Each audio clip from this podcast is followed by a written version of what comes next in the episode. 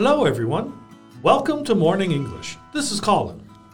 Hello, everybody. This is Jen. 欢迎大家收听早安英文。在节目开始之前呢，先说一个小福利。每周三，我们都会给粉丝免费送纸质版的英文原版书、英文原版杂志和早安周边。微信搜索“早安英文”，私信回复“抽奖”两个字，就可以参与我们的福利抽奖啦。那很多奖品呢，都是花钱都买不到的哦。Yeah, We have carefully picked out these materials. They are excellent for learning English. If you can finish one book, your English will surely be better. So go to the WeChat official account for the lottery right now. Good luck to all of you. Colin, who is your favorite internet celebrity? 有哪些网红是你比较喜欢的呢？Uh, Li Ziqi for sure. I think uh, she's the only YouTuber I watch that doesn't cause me anxiety. You know, her cooking videos are very soothing and relaxing to watch. 是的，我每次看李子柒的视频呢，也会感觉到非常的治愈和放松。那刚刚 Colin 就用到一个词 soothing，就是说使某人平静，有那种安抚、疗愈的作用。Her videos are so soothing that every time I watch them, I just feel calm and at peace. Yeah, soothing means to have a gently calming effect. That's right. It also means to reduce pain or discomfort. 那有的时候呢，我感觉到压力比较大的时候，看李子柒视频当中那种比较安逸美好的田园生活，就会感觉到特别的放松，令人向往啊。 Yeah, I feel like watching her poetic videos definitely softened my heart. 哦、i t softened my heart too. 那 soften 这个单词呢，就是使变柔软的意思。Soften one's heart，意思就是说让某人的内心都变得柔软了。I think your cat Gulu also softened your heart too. well, that's for sure. 哎，不过我最近啊看了另外一个叫王刚的美食博主的视频，他的风格就跟李子柒的完全不一样。 Different? Yeah, very different. But his videos still managed to take the internet by storm. Really? How many followers has he got? Over 30 million，有三千万粉丝关注他的视频。 Wow, you're not wrong that he's taking the internet by storm. 没错，那这里呢，我们就又学到一个表达，storm 这个单词，我们知道是风暴的意思。 Take the internet by storm，意思就是说像风暴一样火遍全网，或者说在网上迅速走红。 To quickly become very successful or popular on the internet. Right。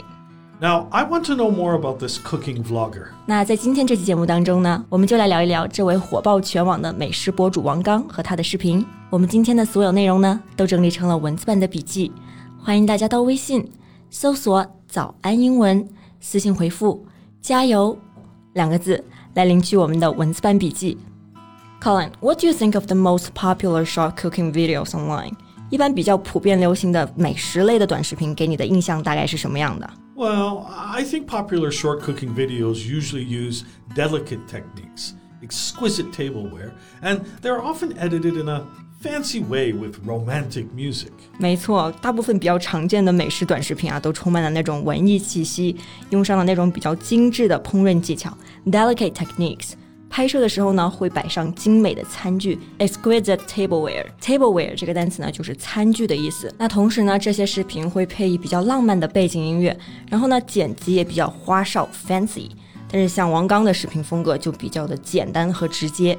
Straightforward and simple. That's right. Straightforward 这个单词就是直接的意思。Straight 是直的嘛，forward 表示向前。那这两个单词合在一起就是表示直接的、明确的。 Yeah, you can describe someone as straightforward. It means someone honest and frank. 对，当你用 straightforward 这个单词来形容人的话，就是说那个人比较诚实、坦率，说话比较直接。比如说像 Colin 这样的。 Yeah, yeah, I'm a pretty straightforward person.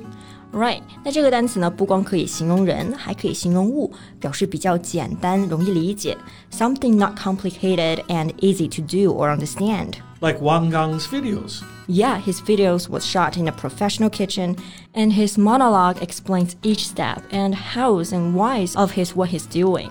那在视频当中呢，他就会非常简洁直白的把每个步骤以及它的原理解释清楚。 So people can actually learn how to cook professionally like him. Yeah, I think even I've become better at cooking because of his videos. 我就觉得我看了王刚的视频之后，那厨艺是大有长进。 Yeah, well, that's what you think.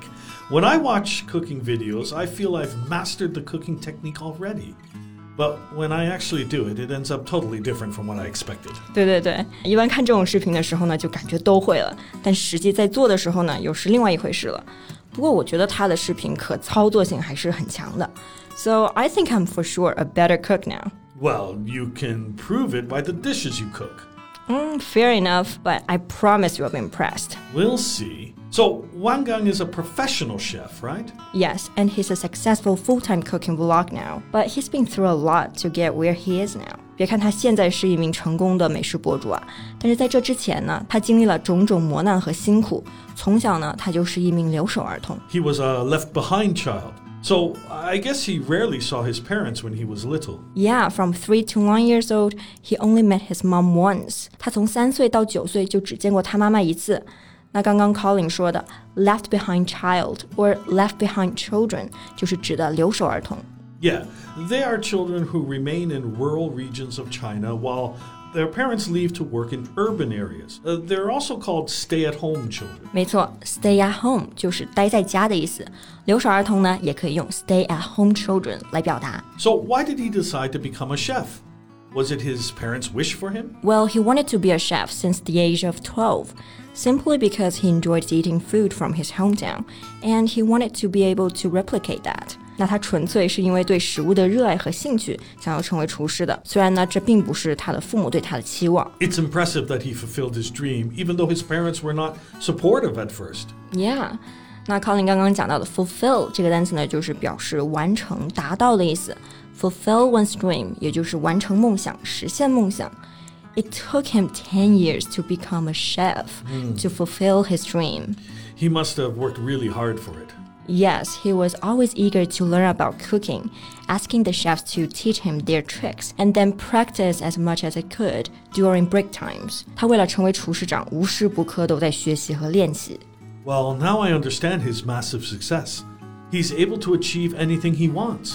That's right. 那 Colin 刚刚讲的这两个单词，diligence and assiduity 就是表示勤奋、刻苦，而且是名词形式。 So Colin, what's the adjective form of these two words? Um, diligent and assiduous. If you want to describe someone who works really hard, other than saying hardworking, you can use these two words instead. 没错，这样的话呢，我们的表达就会更加丰富起来了。那聊了这么久的美食博主，我是感觉有点饿了啊。 Yeah, me too. I feel starving now. 那在我们节目的最后，再分享一个跟烹饪相关的英文表达吧。 sure? Have you ever heard of this phrase? Cook someone's goose? Goose 是鹅的意思嗯，cook someone's goose 难道是炒鹅吗？ No, it means to ruin someone's plans or cause someone's downfall. 啊，指的就是打碎某人的计划，或者说使得某人垮台失败。 Yeah, work hard to make sure your goose won't be cooked.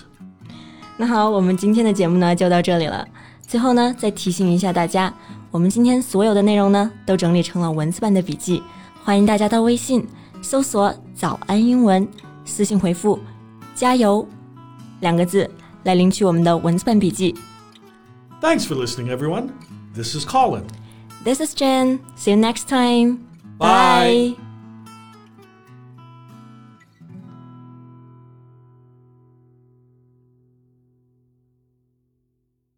This podcast is from Morning English.